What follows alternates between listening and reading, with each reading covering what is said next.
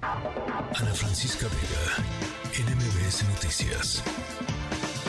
A un mes de su asesinato, del asesinato de Álvaro Arbizu, defensor del agua y la agroecología, familiares, amigos y compañeros exigieron la intervención de la Fiscalía General de la República para esclarecer su asesinato y bueno, eh, también fue, hay que recordar, fue agredido dentro del Centro para la Sustentabilidad Incali Ixcahuicopa, Centli, en Tlalmanalco, Estado de México, el cual pertenece a la Universidad Autónoma Metropolitana y bueno, afirman que a pesar de claras evidencias de que el ataque y el asesinato fueron premeditados, la Fiscalía General de la República busca tratar estos hechos como un robo.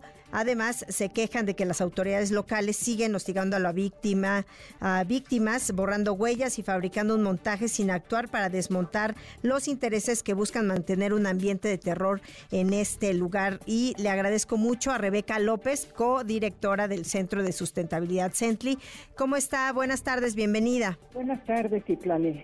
Mucho gusto, estamos aquí a sus órdenes. Pues primero cuéntenos cómo eh, está, estamos eh, dando cuenta de que pues están, por un lado, exigiendo esta investigación que se lleve a cabo de manera pues eh, institucional y profesional. ¿Ustedes cómo lo están viviendo? Mire, pues primeramente sí quiero aclarar que el agravio no solamente fue a la persona del compañero Álvaro, sino a las instalaciones mismas.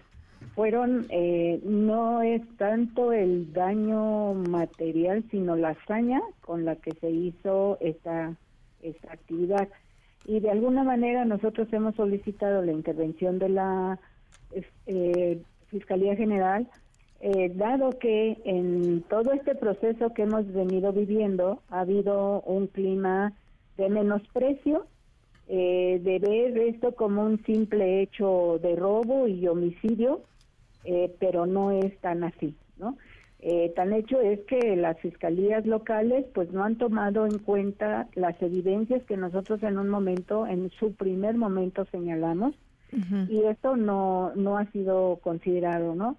En segunda, han seguido entrando, han seguido haciendo daño a las instalaciones, aún con el supuesto vigilamiento de la Policía Municipal y Estatal. Eh, nosotros eh, no tenemos el, ahora sí que la confianza en el tema local, en las autoridades locales, dados los resultados. Aquí en la zona ha habido una pues una ola de terror, porque no somos los únicos, ha habido más atentados eh, a otros grupos y que tienen que ver con este modelo de desarrollo, de conservación de los recursos naturales, ¿no?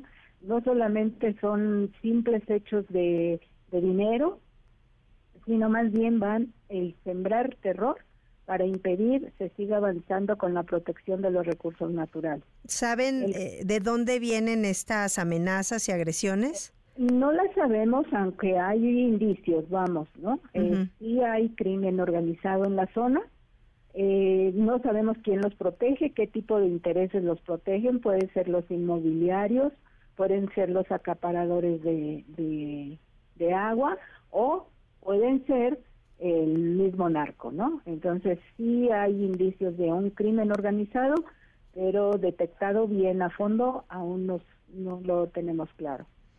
¿Y ustedes han regresado a este centro? No, no podemos porque estamos eh, en primera esperando que la Fiscalía General de la República tome cartas en el asunto para evaluar todas las incidencias que hay de daño eh, que no son eh, típicas de un robo común, ¿sí? O sea que esto va más allá y por lo mismo pues no podemos alterar el orden de las cosas como quedaron.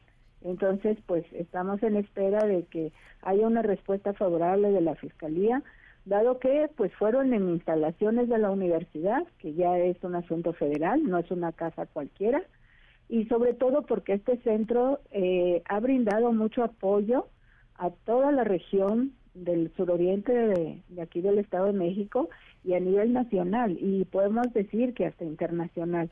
Entonces es un es un centro de renombre que no puede ser eh, menospreciado por las autoridades locales, ¿no? Entonces sí debe dársele la atención que se requiere para llegar al fondo de esto y sobre todo pues que no se nos complique esta región como la que tenemos en Michoacán o Guerrero o, otros tantos Chiapas, en fin, en, en todo en toda la República, ¿no? Y, y bueno, la gente está preocupada porque ya su tranquilidad se ve amenazada. Sí, que era lo que nos comentaba, que al final está eh, sembrándose este ambiente de terror en la comunidad. Así es. ¿Y las autoridades locales los han atendido?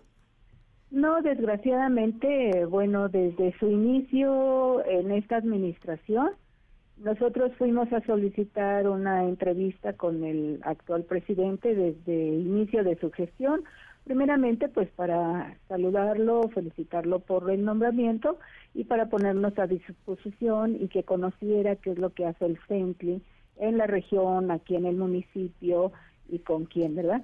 Pero nunca fuimos recibidos, desgraciadamente. Eh, tuvimos un evento internacional de la cooperación ambiental americana y lo invitamos directamente pues para que él presidiera el acto y pues ni siquiera una embajada mandó, ¿no? O sea, no hemos tenido ninguna oportunidad de conocer, ni de saber, ni y nos ha sido como en tres ocasiones o cuatro suspendida la, la cita que teníamos con él, ¿no? Entonces, bueno, pues este actos públicos cívicos, pues es a donde lo hemos visto, pero sin ninguna estrategia de comunicación con él. Y obviamente la policía municipal deja mucho que desear desde el momento en que llegaron muy tarde, después de haber recibido el informe al C2, ¿no? Y esto pues deja clara muestra que hay eh, complicidad, ¿no? Eh, los policías, eh, nosotros solicitamos vigilancia del centro 24 horas, cosa que nunca se dio, pero sí nos andan persiguiendo para que les firmemos las hojas de, de que sí han estado haciendo sus rondines, ¿no? O sea, de que llegan al sitio y... Y, tocan su sirena, ¿no? Así es, ¿no? Entonces, pues no, no hemos tenido un buen resultado de la autoridad local y por lo mismo pues también hay mucha opacidad en el manejo con las fiscalías locales. Sí, también hay eh, apoyo de miles de académicos y activistas, investigadores y también periodistas que están enviando una carta a la Fiscalía General de la República para exigirle que se investigue a fondo eh, este caso, ¿no?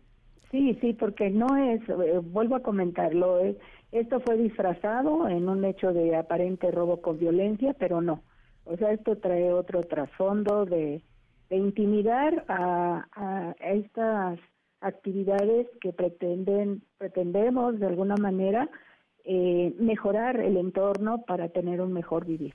Claro.